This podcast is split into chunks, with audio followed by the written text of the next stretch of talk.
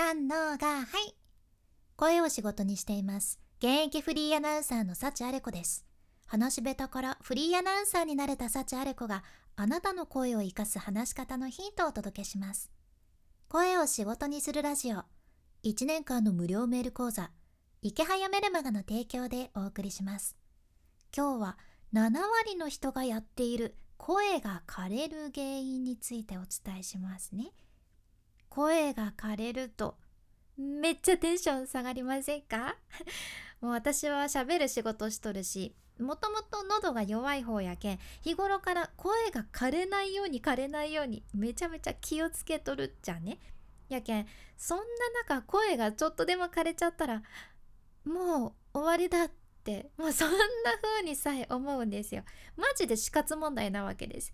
でこの前ツイートもしたんやけど実はねコロナ禍でマスクしとる人が増えたやん。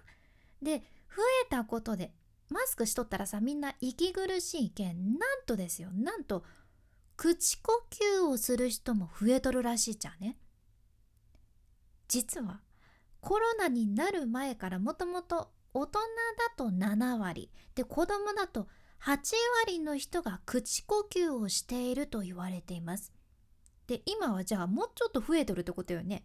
やけん今聞いてくださっているあなたも口呼吸の可能性大っちゃね？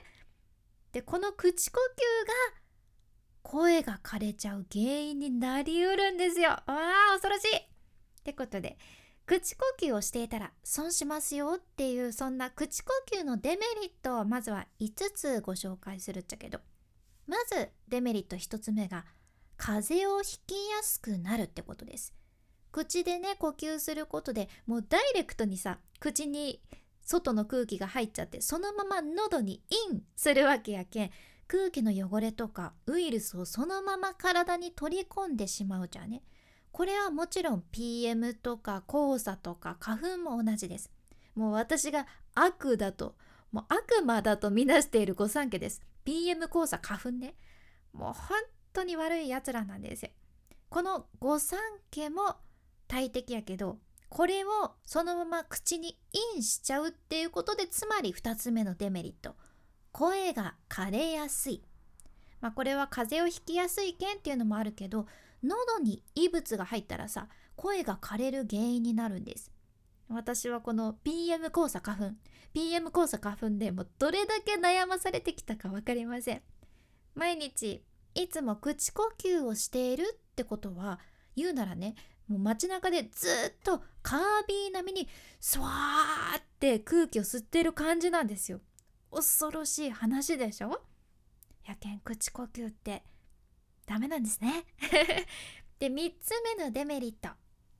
虫歯や歯周病そして口臭につながるってことです。口呼吸は口の中を乾燥させるけん唾液の分泌量も減るっていうことでねそれが虫歯とか歯周病口臭に影響が出るんだそうです。これすごい悪いことずくめですよね。でねデメリット4つ目がほうれい線や口のたるみにつながるってことです。口呼吸しとるってことはもうお口でスーハースーハーしとるけん口が常に開いとる状態やね。やけん口の周りの筋肉が衰えちゃって老化につながるってことなんですよ。ああ。まさにアンチアンチエイジング。ね。まあ、つまりシンプルにエイジングです。怖いですね。これも。で最後のデメリット5つ目は歯並びが悪くなる。歯並びにも影響するじゃんね。先ほどお子さんは8割方口呼吸だとお伝えしましたが口がポカーンって開いてる子はほぼほぼ口呼吸ですね。でこれが続くと出っ歯とか歯並びにも影響が出てくるそうです。やけんできれば口呼吸っていうのは子供の頃から直していきたいところ。じゃあじゃあ口呼吸はどうしたら治るんだいっていうことになるよね。どうするんでしょうか。あなたは大事なものを忘れています。顔には口以外にも穴があるんです。しかも2つも穴があるんです。どうしてその穴を使わないんですか？っていうことで。そう。鼻穴です。鼻穴っては言わんか。鼻の穴です。鼻の穴。口呼吸ではなくって鼻呼吸をぜひ意識してみてください。鼻にはさちゃんとみんな鼻毛があって空気清浄機みたいにフィルター通して喉に入れてくれるわけよね。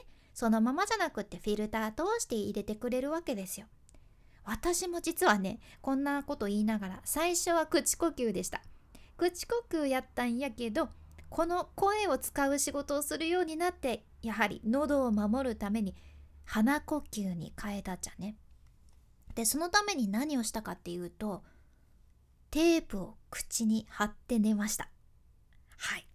寝る時にねテープで上唇と下唇をつないで口が開かないようにするじゃん。そしたら口があかんけんさ自然と鼻呼吸で寝るのが習慣になってそれで日常でも鼻呼吸できるようになるじゃんね。でもしね今聞いてくださっているあなたが今ちょうど鼻がズブズブで詰まってたら鼻がズブズブって言うんかな。鼻が何て言うかな。もしゃもしゃしててもしゃもしゃ何て言うんでしょう。すごいズブズブで詰まってたらちょっと火を置いてほしいところですけどまあねちょっと鼻も詰まってるのに口も閉じちゃったらどうやって息するんだいってことになるんでそれの方々はちょっと今は待っていただきたいんですが是非寝てる時に健康のためにも鼻呼吸を習慣づけて毎日いい声を保つ習慣にしてみてください。